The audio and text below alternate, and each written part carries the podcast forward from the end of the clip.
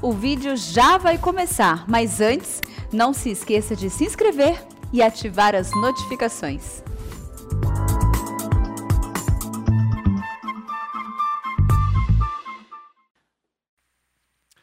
Boa tarde a todos. Sejam mais uma vez bem-vindos à Escola Bíblica Dominical aqui da nossa igreja, Igreja Presbiteriana de Pinheiros. Você que está aqui presencialmente, você também que está nos assistindo, seja muito bem-vindo. Que Deus possa edificar a nossa vida hoje por meio da exposição da palavra dele. Eu quero convidá-lo a abrir comigo em Romanos capítulo 6. Nós vamos ler do verso 1 ao verso 14. Você também que está em casa, por favor, abra sua Bíblia em Romanos capítulo 6, verso 1 ao verso 14. E hoje é, o tema da nossa mensagem, ou da, da nossa aula aqui, vai ser a respeito dos efeitos santificadores da justificação em Cristo Jesus. Então, o que a justificação em Cristo, que é a mensagem que Romanos traz para a gente, provoca, né? Paulo escreve aos Romanos, provoca na prática na nossa vida.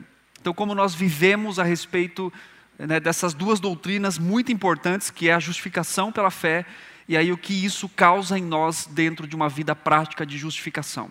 Então, em Romanos capítulo 6, verso 1, o texto da palavra de Deus diz assim: Que diremos, pois? Permaneceremos no pecado para que seja a graça mais abundante? De modo nenhum. Como viveremos ainda no pecado, nós os que para ele morremos?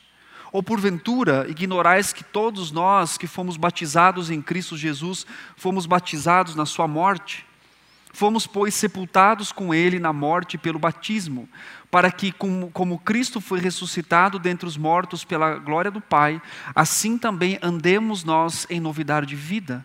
Porque se fomos unidos com Ele na semelhança da Sua morte, certamente o seremos também na semelhança da Sua ressurreição. Sabendo isto, que foi crucificado com Ele o nosso velho homem, para que o corpo do pecado seja destruído e não sirvamos o pecado como escravos porquanto quem morreu está justificado do pecado. Ora, se já morremos com Cristo, cremos que também com Ele viveremos, sabedores de que, havendo Cristo ressuscitado dentre os mortos, já não morre a morte já não tem mais domínio sobre ele. Pois quanto a ter morrido de uma vez, sempre morreu, de uma vez para sempre, morreu para o pecado, mas quanto a viver, vive para Deus. Assim também vós, considerai-vos mortos para o pecado, mas vivos para com Deus em Cristo Jesus. Não reine, portanto, o pecado em vosso corpo mortal, de maneira que obedeçais às paixões nem ofereçais cada um os membros do seu corpo ao pecado como instrumentos de iniquidade, mas oferecei-vos a Deus como ressurretos dentre os mortos e os vossos membros a Deus como instrumentos de justiça. Porque o pecado não terá domínio sobre vós, pois não estáis debaixo da lei, e sim da graça. Vamos orar. Deus, obrigado mais uma vez pela oportunidade que nós temos de estar aqui estudando a Sua palavra, vendo o que ela nos ensina e como que ela impacta na nossa vida, para que nós possamos viver de modo agradável, aceitável, como sacrifícios vivos, santo e agradável ao Senhor, como o próprio texto de Romanos capítulo 12 nos diz. Dá-nos entendimento, dá-nos sabedoria, dá-nos, ó Deus, nesse momento a Sua palavra, para que nós possamos não somente escutá-la, não somente compreendê-la de uma forma intelectual, mas que ela possa produzir frutos e frutos que possam gerar uh, santidade, possam gerar em nós compromisso e interesse no nosso relacionamento com o Senhor. Nós agradecemos e oramos em nome de Jesus. Amém. Bom, Interessante que quando Paulo escreve aos Romanos, não sei se você já leu e percebeu isso na carta, mas Paulo não tinha visto os Romanos ainda. Paulo não tinha ido até Roma ainda. Ele escreve que ele tinha tido vários planos de visitar Roma, Roma né, os romanos, os irmãos de Roma, mas ele nunca tinha ido para lá. Mas ele está escutando falar a respeito da fé desses irmãos. Ele está compreendendo, né, apesar do, do testemunho que ele tem ouvido, que esses irmãos, então, é, estão vivendo a fé intensamente. E ele escreve dizendo da alegria do seu coração, dando direções, e a base da carta que Paulo escreve aos Romanos é a justificação pela fé. Volte um pouquinho a sua Bíblia, por favor, eu não vou ler todos os textos por causa do nosso tempo, mas só até chegarmos no capítulo 6 para você poder entender qual foi a, o caminho que Paulo percorreu para que ele chegasse no capítulo 6 e falasse a respeito então da obra da justificação e a obra santificadora dessa justificação. No capítulo 1, Paulo se apresenta como um servo de Deus, né? comum muito na carta de Paulo, capítulo 1, versículo 1, aí na sua Bíblia de casa. Paulo, servo de Jesus Cristo, chamado para ser apóstolo, separado para o evangelho de Deus. Lembre-se bem que Paulo não conhecia face a face os irmãos de Roma ainda quando ele escreve essa carta. Então, quando ele está escrevendo, a pergunta é: quem é o apóstolo Paulo? O que, que esse homem está escrevendo para nós? Então, o apóstolo Paulo ele faz uma apresentação mais extensa nessa carta dele. Então, se você ler Filipenses, Coríntios, você vai perceber que a apresentação paulina é mais curta. Mas por que Paulo faz uma apresentação maior nessa carta? Porque os romanos não o conheciam. Então, se você ler, você percebe que desde o versículo 1 até o versículo 7, Paulo está se apresentando, né? ele fala servo de Jesus Cristo, e depois ele fala quem ele é e o que ele está pregando, qual é a proposta da carta, o que ele quer falar nessa carta. Por quê? No verso 1 ainda, ele fala assim: separado para o evangelho de Deus. E aí no versículo 2 ele diz: o qual foi designado por Deus outrora por Então ele explica mais ou menos o que é o evangelho aqui resumidamente para dizer: eu quero trazer, eu quero falar com vocês, né, a respeito do evangelho, mas que evangelho, que ensinamento é esse, Paulo? Nós não o conhecemos pessoalmente. Então ele se apresenta e diz: o evangelho que eu estou falando para vocês, é o evangelho que foi prometido, que foi designado por Deus. Depois no verso 4 e foi fala de Jesus, né, foi designado Filho de Deus com poder. E aí, então, no verso 7, ele finaliza essa apresentação da centralidade do que é o Evangelho. Ele fala a respeito disso. E aí é interessante que a partir do verso 8, no capítulo 1, o apóstolo Paulo vai falar sobre o amor que ele sentia por aqueles irmãos, sem sequer tê-los conhecido pessoalmente. Ele diz assim: primeiramente, dou graças ao meu Deus mediante Jesus Cristo no tocante a vós. Então, Paulo está escutando o testemunho desses irmãos e ele então está dizendo: Eu agradeço a Deus pela vida de vocês. Passa um pouquinho mais para frente. Uh, no capítulo 1, verso 16, Paulo vai centralizar aqui, dar a proposição da carta. Ele diz assim: Pois não me envergonho do evangelho, porque é o poder de Deus para a salvação de todo aquele que crê, primeiro do judeu e também do grego, visto que a justiça de Deus, verso 17, Romanos 1, 17, visto que a justiça de Deus se revela no evangelho, de fé em fé, como está escrito: o justo viverá pela fé. Então aqui Paulo sinaliza mais uma vez a proposta da sua carta. Ele está falando do evangelho e que ele vai então exemplificar o justo que vive pela fé. E aí Paulo vai dizer que existe uma justiça que se revela no Evangelho, mas existe uma justiça que se revela na criação. O apóstolo Paulo vai dizer que a ira de Deus é, se revela do céu contra a impiedade. E aí Paulo vai fazer um exercício aqui, depois você lê com mais tempo na sua casa, você lê aqui, aqui ou na sua casa, Paulo vai fazer um exercício de uma espiral descendente. Né? Sabe o que é espiral descendente, né?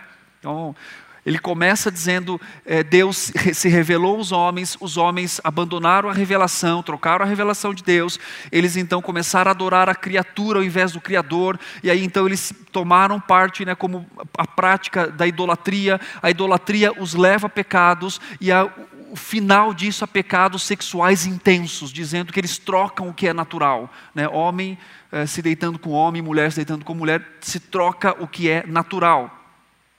Uh, e aí então Paulo vai gastando um tempo para falar a respeito disso, da manifestação da justiça que vem pelo Evangelho e que também vem pela ira de Deus que vem dos céus.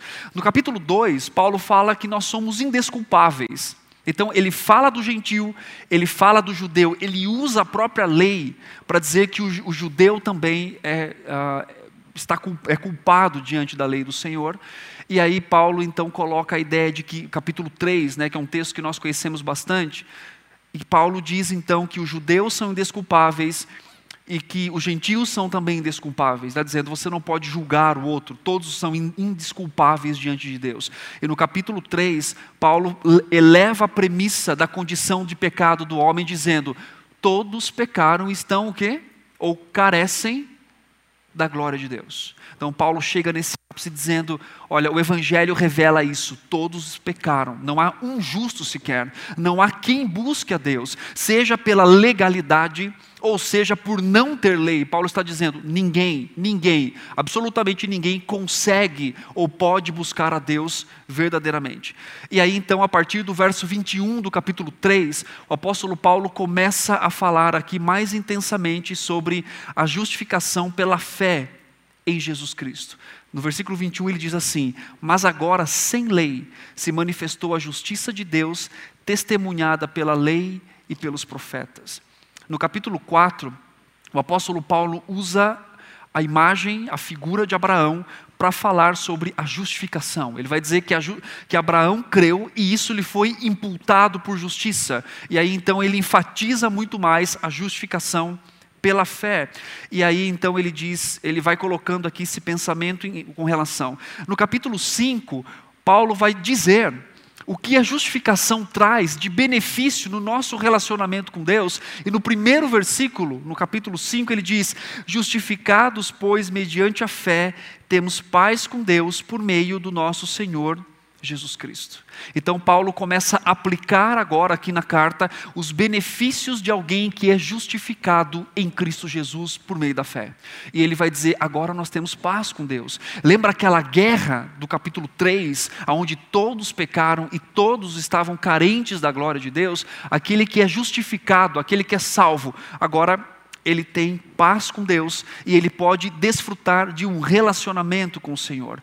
A partir do verso 12 do capítulo 5, o apóstolo Paulo vai escrever sobre a diferença de Adão como nosso representante e Cristo como nosso representante. E aí então ele vai dar mais essa explicação. E aí, quando chega no capítulo 6, o apóstolo Paulo vai começar daqui para frente, é, levantar na sua carta objeções é como se ele estivesse escutando, ou como se ele estivesse pensando em supostas objeções que se levantariam dos gentios, ou dos judeus, ou de qualquer pessoa que seja, para dizer: Mas Paulo, então, já que a gente é justificado, a gente vive do jeito que a gente quer. A gente é livre para viver do jeito que a gente deseja. É interessante que, tanto no capítulo 6, ah, depois no capítulo 7, e ele vai então levantando obje possíveis objeções que as pessoas fariam para ele ao falar a respeito da justificação pela fé, da graça em Cristo Jesus, da adoção, né, da justificação, da predestinação, e ele começa então a levantar essas objeções e ele mesmo as responde. E a primeira objeção que Paulo levanta aqui é exatamente onde ele diz o seguinte: então, se somos justificados, nós podemos viver do jeito que a gente quer? Tanto que o texto diz assim: que diremos, pois? Permaneceremos no pecado para que seja a graça mais abundante? Porque Paulo diz que onde abundou o pecado, o que aconteceu com a graça? Superabundou a graça de Deus. E aí Paulo está então pensando em possíveis objeções, mais uma vez para você entender. E ele começa dizendo: então, se somos, se a graça de Deus ela superabunda no pecado, então quanto mais eu peco, mais graça eu recebo. Paulo vai começando a pensar a respeito disso, e aí então ele faz analogia, ele fala a respeito disso, e o capítulo começa com uma indagação conclusiva, mas também que Paulo leva a uma reflexão. E Paulo responde de forma enfática. Olha o que ele diz no versículo 2: De modo nenhum. Paulo está dizendo: a justificação, ela não leva a uma vida de desculpas para o pecado. Paulo está dizendo: a vida justificada, ou aquele que é justificado, é o contrário. Ele agora está liberto para viver uma vida para com Deus. Então, o fato da certeza da salvação que eu tenho e que nós podemos ter, não me leva ou não deve me levar à premissa de uma vida preguiçosa, se amparando na graça de Deus como desculpa para manter as minhas práticas pecaminosas e não lutar ferozmente contra elas a palavra do Senhor, ela nos garante a salvação em Jesus, como ouvimos aqui do pastor Nilson. Ela nos garante a certeza do selo que o Senhor colocou sobre nós, que é o seu Espírito. Mas ela não nos dá base para que essa certeza nos leve a cada dia mais a viver uma vida de pecado, ou a viver de forma tranquila e descansada. Ao contrário disso, a visão que a Bíblia nos coloca, e Paulo vai falar a respeito disso, é: uma vez justificado, uma vez liberto do pecado, que alegria, eu sou livre agora para viver para o Senhor. Antigamente eu não tinha opção, eu não tinha escolha. Quando o pecado mandava, quando o mundo mandava, quando Satanás mandava, eu tinha que obedecê-lo, porque eu não tinha uma outra opção. A minha mente cauterizada com o pecado, presa na sequência pecaminosa constante, morto, como Paulo descreve aos Efésios, a situação do homem, né? Mortos em meus delitos e pecados, eu não podia, eu não poderia responder amorosamente ao Senhor. Mas agora Paulo troca essa realidade e responde isso. Tanto que ele diz, de modo nenhum. E aí ele faz uma pergunta para essa indagação. Ele fala assim: como que a gente pode viver tranquilamente numa vida de pecado, uma vez que estamos mortos para o pecado? Já viu um morto responder algum estímulo ao seu redor? Mesmo que alguém chegue lá e faça assim. Se ele responder, é perigoso. É bom sair correndo de lá. Mas o morto não responde. Assim como a minha vida em, sem Cristo estava morta e eu não respondia aos estímulos externos, a não ser uma atuação do Senhor no meu coração, me regenerando, eu também não posso mais, ou não, não tenho mais a necessidade de responder ao pecado que está à minha volta. Sabe o que isso nos ensina? Quebra aquela fala nossa, do tipo assim: ah, mas a carne é fraca. As pessoas não falam isso? Ah, mas é difícil viver nesse mundo, gente. Realmente é difícil. Existe o grau de dificuldade. O próprio Cristo disse que no mundo tereis aflições. Agora, já percebeu que quando a gente cansa de lutar contra o pecado, nós arrumamos uma desculpa para não fazer mais isso? No sentido de que, olha, eu resisti, mas não dá. Trabalho no aconselhamento e canso de ouvir as pessoas dizer, pastor, não dá. Não sei mais o que eu faço, não dá. Aí eu falo assim: ó, duas, duas coisas aqui estão acontecendo. Primeiro, ou você está mentindo, ou Deus está mentindo. Eu prefiro ficar do lado de Deus e entender o que a palavra dele está dizendo, que é a verdade revelada a nós. E aí Paulo está dizendo assim: não tem como, não há conexão nesse argumento que possivelmente poderia ser levantado, uma vez que eu estou morto para o pecado. Então não há conexão em descansar na vida que nós vivemos. E agora vamos falar a verdade. Quem tem filhos aqui? Tem filhos? Tem filhos? Você que está em casa tem filhos? Tem filhos pequenos? Filho, você já, se você já teve filho pequeno, ou vai ter um dia, você vai viver repetições e repetições e repetições na sua vida. Por quê? Você fala assim, ó, não faça isso. Tá bom, vira e vai fazer. Aí você fala, não faça. Aí você repete, repete, repete, até que o aprendizado entra no coração. Chega uma hora que não cansa. Você fala, quer saber? Acho que eu não vou falar mais, não, deixa viver. Você fala, não, mas a minha responsabilidade paternal é ensinar, não é assim? Às vezes com o pecado parece assim. Você luta, luta, lembra do ciclo? Cai, você fala, acho que é assim mesmo a vida. E aí qual que é a nossa tendência? Nós baixamos o padrão bíblico para colocar a atitude pecaminosa. Vou dar um exemplo para você bem prático, tá? Normalmente, um dos exemplos, mas a gente acaba então se colocando numa situação para lidar com a nossa culpa, para que a gente fale assim, não, é, mas também assim, isso é muito elevado. E aí a gente acaba colocando desculpa na cultura, na sociedade, na modernidade, na informática, nas pessoas. E aí nós nos retiramos dessa responsabilidade. Em que sentido? De que não dá para viver assim. É difícil viver assim hoje. Mas a palavra do Senhor está nos, nos dizendo ao contrário. Ela nos dá uma esperança de que estamos mortos para o pecado. E esse texto nos traz alguns ensinamentos importantes sobre os efeitos santificadores da justificação. Quer dizer, a justificação em Cristo, pela fé, nos leva a uma vida santa. Mais uma vez, não nos leva a uma vida de tranquilidade, nos leva a uma vida de entender os recursos que foi dispensados a nós pela Escritura, pelo, pelo Senhor, o seu Espírito, a igreja, os irmãos em Cristo, para que nós cresçamos em santidade diante do Senhor. E Paulo vai dizer como que isso acontece na nossa vida e algumas lições importantes. A primeira lição que eu quero ver com vocês sobre um dos efeitos que são santificadores da justificação é a primeira lição, a nossa união e a nossa identificação com Cristo. Olha só o verso 1, diz assim: Que diremos, pois, permaneceremos no pecado para que seja a graça abundante? Aí no versículo 2 ele fala: De modo nenhum. A partir do verso 3, ele vai colocar aqui a pessoa de Cristo como exemplo de uh, batizados em Cristo, certo? Na sua morte, ele faz uma pergunta. Versículo 4: sepultado com Cristo pelo batismo.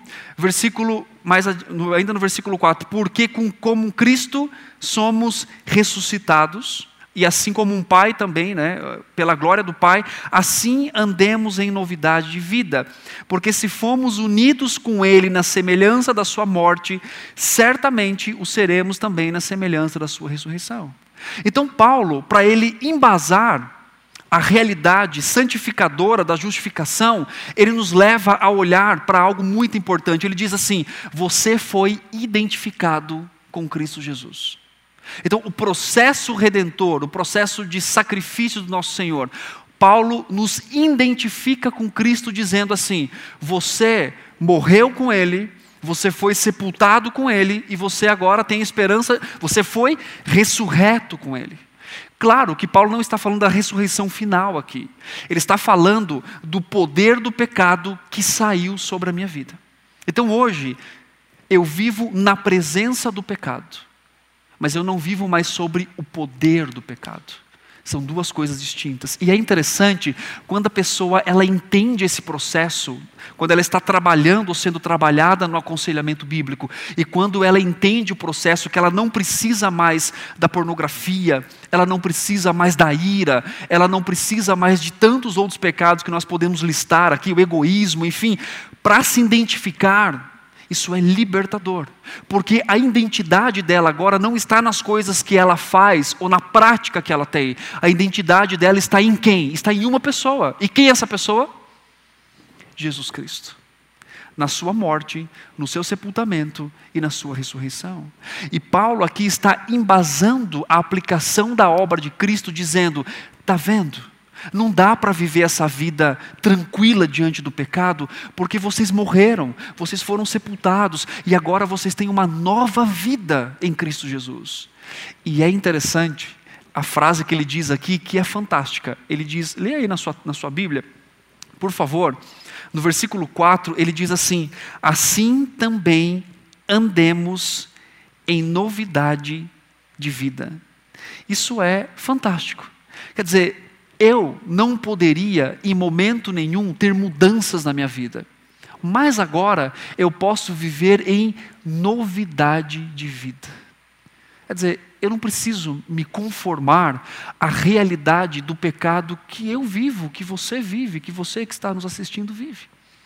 Independente de, do pecado que você esteja lidando no seu coração, na sua vida, na sua prática, a grande bênção que a palavra de Deus nos traz de esperança é: eu posso viver em novidade de vida diante do Senhor. Então eu não sou o mesmo sempre, eu não preciso ser o mesmo sempre, eu não devo ser o mesmo sempre, porque a obra de Cristo me leva a essa mudança. Nós fomos identificados na Sua morte, ele fala, batizados, sepultados, né? Uh, nós somos crucificados com Cristo, quer dizer, a libertação do corpo do pecado, quer dizer, essa identificação com a crucificação de Cristo traz a ideia de que eu estou morto para o pecado, que eu morri para responder para aquele pecado. E a morte revela essa justificação. Mas não só a morte de Cristo, eu me identifico com ela, mas o apóstolo também diz aqui no seu texto que eu me identifico com a vida de Cristo. E aí o versículo 5 diz assim: Porque se fomos unidos com Ele na semelhança da Sua morte, certamente o seremos também na semelhança da Sua ressurreição. E aí o texto diz assim no versículo 6: Sabendo isto, que foi crucificado com ele o nosso velho homem, para que o corpo do pecado seja destruído e não sirvamos o pecado como escravos. Olha só. Irmãos, uma grande bênção de conhecer e de saber na nossa vida com Cristo é que nós não somos mais escravos do pecado. Nós podemos viver para Deus. Existe uma questão de tradução. As nossas Bíblias, a maioria das nossas Bíblias que são traduzidas, elas nunca usam, ou raramente usa a palavra escravos, né? Elas sempre, algumas como essa aqui usa, mas a maioria usa a palavra servos, né? E existe uma questão histórica por isso. Quando as Bíblias foram traduzidas, e era na época da escravidão, eles tiraram essa palavra escravos para colocar servos, para amenizar a linguagem, para não ser tão impactante e não remeter ao que estava acontecendo naquela época. Só que a palavra grega para aqui essa condição do homem é escravos. E é interessante que no Novo Testamento existem alguns tipos de escravos. Né? Nem todos os escravos eram iguais. Então, algumas palavras gregas definem a condição daquele escravo. Nas, nas parábolas nós devemos isso. Né? Você tem um escravo que morava na casa do seu senhor e comandava outros escravos. Então, ele era uma espécie de, de supervisor dos escravos, mas ele era escravo. Você tinha um outro escravo que ele ganhava um pouco pelo seu trabalho, não muito e você tinha uma categoria de escravo, que é o doulos, que é aquele que não tinha direito nenhum, que ele só comia no final, que quando o, o seu mestre comia, né, o seu senhor, se sobrasse comida, ele era o último a dormir, ele tinha sua orelha furada como identificação, e ele não tinha nome, e ele, e ele basicamente era separado da sua família. Ou seja, ele era uma categoria mais baixa da escravidão. E quando o texto diz que éramos escravos do pecado, é essa categoria que ele nos coloca. E é interessante como éramos enganados, né? Antes de Cristo, nós achávamos que mandávamos na nossa vida, né? Não, eu mando na minha vida. Quando a gente conhece o Senhor e sabe que estamos presos. E é interessante que as Escrituras nos mostram que a libertação dessa escravidão, ela, não, ela nos trouxe a liberdade, mas qual é essa liberdade? Para viver a escravidão em Cristo. De novo, éramos escravos do pecado, de Satanás e desse mundo fomos libertos, não para sermos independentes, fomos libertos para sermos escravos. Mas esse Senhor, do qual hoje somos escravos, Ele é compassivo, Ele é misericordioso, Ele é amoroso, Ele é providenciador e Ele é sustentador. E esse Senhor é Cristo Jesus. O nosso coração hoje é escravo de Cristo. Não mais escravos do pecado. Eu não preciso mais viver o ciclo pecaminoso constante, porque em Cristo e na identificação com Ele eu posso viver uma vida de liberdade. Uma segunda lição que nós temos nesse texto sobre o efeito santificador da justificação é a realidade do meu relacionamento com o justificado. Quer dizer, para você entender essa dinâmica, você não tem que olhar só para a mudança do hábito, você tem que olhar para a cruz de Cristo e para a obra dele. É ali que você entende, na identificação com ele, que você entende quem ele é, qual, o, o que ele fez na sua obra e como que isso tem se aplicado na sua vida. E aí então, o Senhor nos dá o privilégio a bênção de sermos libertos do pecado e agora temos um relacionamento diferente com o pecado. Em que sentido? Versículo 8. Ora, se já morremos com Cristo, cremos que também com Ele viveremos, tanto aqui quanto escatologicamente. Verso 9 e 10 diz assim: Sabedores de que, havendo Cristo ressuscitado dentre os mortos, já não morre, a morte já não tem domínio sobre ele. E depois, no verso 12, ele diz assim: Não reine, portanto, o pecado em vosso corpo mortal, de maneira que obedeçais às suas paixões. O que Paulo está dizendo aqui, nesse sentido, né, e antes até mesmo desse texto, tá, quando ele fala não reine o pecado em vós, a palavra grega que ele usa aqui é basileia, que é não permita que o pecado se torne rei na sua vida. Não permita que ele tenha um reinado, porque você já foi tirado dele. E isso nos mostra a ideia de que, ao caminhar por uma vida de pecado, é aquilo que 1 João também diz: aquele que permanece no pecado tem que avaliar o seu coração, porque talvez ele não conheça Deus profundamente. E a ideia aqui é que não permitir que o pecado seja rei ou reine na sua vida. Quer dizer, mande nas suas ações, na sua mente, no seu corpo. Obviamente infelizmente nós pecaremos. Hoje talvez você, talvez não, você e eu nós pecamos já. Pensamos, falamos, agimos de uma forma equivocada, não amamos a Deus sobre todas as coisas como deveríamos amar, pecamos contra o Senhor. Mas o que Paulo está dizendo aqui é algo muito mais profundo. Não permita que o seu coração seja um reinado da prática pecaminosa, visto que você já está morto em Cristo, você vive em Cristo e você está morto para o pecado. Isso nos traz uma reflexão, meus irmãos, da seguinte forma: eu posso ser tentado pelo pecado, mas se eu cedo, a culpa já não é mais do poder do pecado sobre mim, mas a culpa é de quem? Eu que cedi ao pecado. Isso nos torna ainda muito mais responsáveis pela forma como nós vivemos, pela forma como nós nos colocamos diante do Senhor. Então, existe sim uma luta intensa, como Paulo também descreve aos Gálatas capítulo 5, o espírito e a carne. Mas a grande bênção é que nessa luta contra o pecado existe uma promessa. A promessa é que Deus nunca vai permitir que nós lidemos com o pecado, o qual nós, não possamos vencê-lo. 1 Coríntios capítulo 10, versículo 13. E a grande bênção é quando eu luto contra o pecado, eu tenho a seguinte verdade no meu coração e devo ter como esperança e promessa: eu não sou escravo mais do pecado. Eu posso viver inteiramente para Deus, para o Senhor. E ele diz assim: se considerem, ou seja, é uma luta diária, é uma consideração diária, é uma lembrança constante. Eu sou morto para o pecado, eu vivo para Deus. Prática. Está lá na sua casa, seu marido te irrita. Maridos não irritam, mas eu vou dar só um exemplo. Aí, escutei um, um. Aí o que acontece? Você tem uma opção você, está, você pode buscar a sua justiça e responder à altura, ou você pode dizer: Eu estou morto para o pecado. Eu não preciso responder porque a minha satisfação está em quem Deus é, em quem Cristo é, e eu não preciso ser mais responder ou ter a última palavra aqui. Eu consigo, eu posso abrir mão do meu direito. No trabalho, na escola, na faculdade, nos relacionamentos.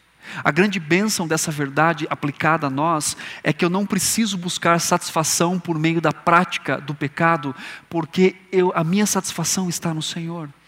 E o pecado, ele mente para nós, obviamente. Ele diz assim: Ah, você vai deixar? Ah, eu não deixaria, não, hein? Sabe aquela, aquele amigo que na hora da briga ele não separa, ele fala: É, vai, vai deixar? Vai deixar? Eu não deixava, não. O pecado é a mesma coisa. Vai deixar seu marido falar assim? Vai deixar sua esposa falar assim? O irmão da igreja fala assim: ele não te conhece. O seu chefe? Não. Olha só, você merece esse pecado pornográfico, afinal de contas, sua, sua esposa não é o que você espera que ela seja. Olha, esposa, o seu marido, ele é mal educado. Não, você, você merece outra coisa. Adolescente, você já completou 18 anos, já jovem, né? Agora você manda na sua vida, para com isso. As vozes para vivermos, né? Isso é bom. Afinal, Deus perdoa depois. Você acha que Ele vai ficar bravo com você só por uma coisinha que você faz? São as vozes que vêm e que muitas vezes quer nos identificar com isso. Você precisa disso. É isso que o pecado fala. Mas que Paulo está dizendo, você está morto para esse pecado. Você não precisa mais ouvi-lo. E ainda que você o ouça, você não precisa mais obedecê-lo. É isso que o texto está dizendo. E aí ele diz assim no versículo 10: Pois quanto a ter morrido, de uma vez para sempre morreu para o pecado, mas quanto a viver, vive para Deus. Note que a ênfase paulina aqui não é só a morte para o pecado, mas a ênfase paulina é o que? A vida para com Deus. Então a questão não é só dizer não para o pecado, mas é dizer sim para a glória de Deus. Percebe aqui? Então não é só resistir aqui, e aí eu vou ficar aqui nessa luta resistindo, não é só isso. Ele me faz olhar para a realidade de que eu não vivo mais no pecado, mas ele me faz olhar para um outro lado. Qual é esse lado? O benefício de viver uma vida consagrada ao Senhor. Pense um minuto comigo. Você lida com tentações no seu dia a dia, não lida? Você que está em casa também lida com isso. Não lida? Sim ou não? Sim, eu lido, você, nós lidamos. Agora, lembre de um episódio na sua vida, você também na sua casa, quando você cedeu, você foi, você sentiu até um prazer ali momentâneo pelo seu pecado, seja qual for, mas depois o que vem depois disso? Culpa, dor, arrependimento, tristeza, desânimo, não é assim? Que perdura às vezes. Agora, quando você luta contra o pecado, você sente naquele momento, a sua carne quer, sua mente quer, o seu, enfim, seus desejos. Mas quando você passa aquela parte, aquele momento mais crítico, e você pensa assim: eu não preciso disso, eu quero viver para a glória de Deus. O que vem depois? Você lembra? Alegria, satisfação, paz. A gente quer levantar dali e pregar Jesus para o mundo, não é? É ou não é assim? Eu quero viver para a glória de Deus. É isso que Paulo está dizendo para a gente aqui. Eu não preciso ceder, eu morri para esse pecado. E a vida para a glória de Deus é muito mais satisfatória e intensa. Meus irmãos, nós temos ainda uma última lição desse texto sobre um efeito santificador da justificação. É o imperativo bíblico para uma nova vida. Olha o versículo 12 novamente. Não reine, portanto, o pecado em vosso corpo mortal. Aqui é um imperativo. Tá? Não é uma, não é, não é a pense se você. Paulo está dando um imperativo. Isso tem que ser feito pela vida do cristão. De maneira que obedeçais às suas paixões, nem ofereceis cada um os membros do seu corpo ao pecado como instrumentos de iniquidade, mas oferecei-vos a Deus como ressurretos dentre os mortos e os vossos membros a Deus como instrumentos de justiça, porque o pecado não terá domínio sobre vós, pois não está mais debaixo da lei, e sim da graça. E o que Paulo está dizendo aqui é a unidade da nossa oferta a Deus. Nós ofertamos a nossa mente a Deus, nós ofertamos o nosso intelecto a Deus, mas também nós ofertamos o quê? O nosso corpo a Deus.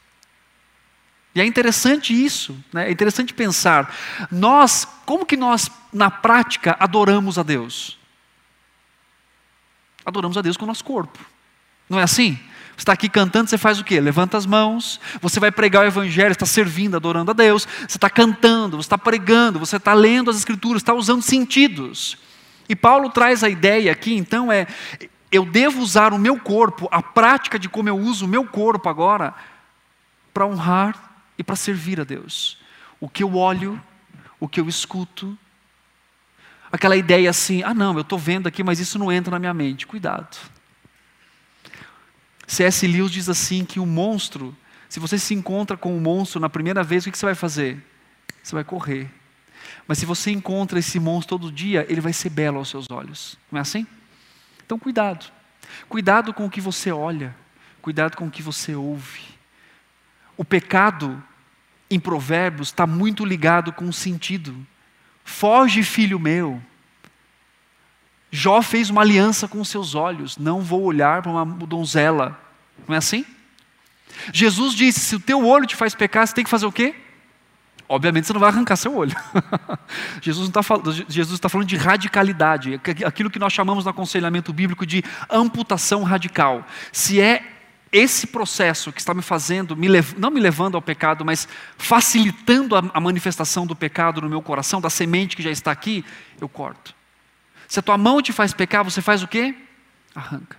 Note que Paulo descreve em Romanos várias vezes o corpo, o meu corpo usado para glorificar a Deus. Então eu não posso usar os meus olhos para ver pornografia ou qualquer outra coisa e ao mesmo tempo usá-lo para olhar para as Escrituras. Eu não posso fazer isso. Eu tenho que pensar na unidade, nesse sentido, é, no fato de que eu sirvo a Deus com a minha fala, com meus olhos, meus ouvidos, meus, minhas pernas, mas, e eu sirvo a Deus com o meu intelecto. E Paulo está dizendo: não ofereça, aqui é a parte prática. Pare, quebre o ciclo, não continue. Você sabe o limite do pecado, você sabe o caminho, você sabe o processo. Pare de fazer isso, porque a nossa tendência muitas vezes é chegar no limite, flertar com ele, dizendo assim: eu sou forte. Não é assim? Ah, estou vendo uma coisa na TV aqui, não, mas se passar eu paro. Não, eu, eu pulo. Cuidado, né? Não, vou até aqui, ó. É uma mensagem só, né? Tomar cuidado. Não, eu estou ouvindo aqui, mas eu, eu, isso não entra na minha mente. Então o apóstolo Paulo está dizendo que a forma como nós servimos a Deus, quer dizer, os instrumentos, o nosso corpo, deve ser pensado. E ele fala também, para finalizar o texto, uma coisa muito importante. Ele diz assim: o pecado não tem domínio sobre você. Vocês já pararam? A gente não vai ter tempo para fazer isso aqui? Faça isso na sua casa. Você também que está em casa, faça isso. Marque quantas vezes o apóstolo Paulo afirma: o pecado não tem domínio sobre vocês. Ou nessa frase, ou algo similar, do tipo: vocês morreram para o pecado. Não reina o pecado sobre vós. Várias vezes. Por que essa insistência em colocar na cabeça daqueles irmãos e na nossa, não reine o pecado, não reine o pecado. Irmãos, somos muito, muito fáceis de cair em hábitos escravizadores, não é verdade? Fofoca, maledicência, murmuração, qualquer outra coisa que você imagine, das listas pecaminosas que são, não são, obviamente, exaustivas ali. Somos fáceis de cair em sequências pecaminosas constantes. E a gente pergunta assim: Aonde foi que isso aconteceu? Tanto que Jesus fala para uma igreja no, no Novo Testamento, né? Arrependa-te, lembra de onde caiu. Volte ao primeiro amor, às primeiras práticas. Então, o efeito da justificação, ela deve ser constante na nossa vida. E o fato de sermos justificados é a beleza, a certeza, a graça, a esperança de que podemos viver. E aí eu posso dizer para você categoricamente: não existe nenhum pecado qual você esteja lidando hoje ou vai lidar no futuro que Deus não possa libertá-lo dele, porque ele já fez isso. Ele já fez isso. E para concluirmos, o nosso representante Jesus nos deu sua vida para nos identificarmos com ele. A resposta para pecados que devem ser quebrados está na pessoa do nosso Senhor Jesus Cristo e na obra que ele fez. A graça, ela não gera em nós conformismo com a realidade pecaminosa, mas ela nos faz considerar o fato, o fato, a certeza, o que já está ensinado nas Escrituras, escrito, declarado, que somos libertos e podemos viver uma vida de santidade diante do Senhor. A graça superabundou para nos tirar do estado que estávamos e não para nos colocar em um estado de desculpas pela forma como nós vivemos. Então, meus irmãos, finalizando, que você que está em casa, você que está aqui e eu, possamos viver para a glória do nosso Deus. E se você está hoje triste por causa de um pecado, peça perdão a Deus. Se você talvez tenha percebido a queda no mesmo pecado constante, a verdade bíblica para a sua vida é: você já foi liberto por Cristo Jesus. Por Ele, pela obra dele, pela redenção nele.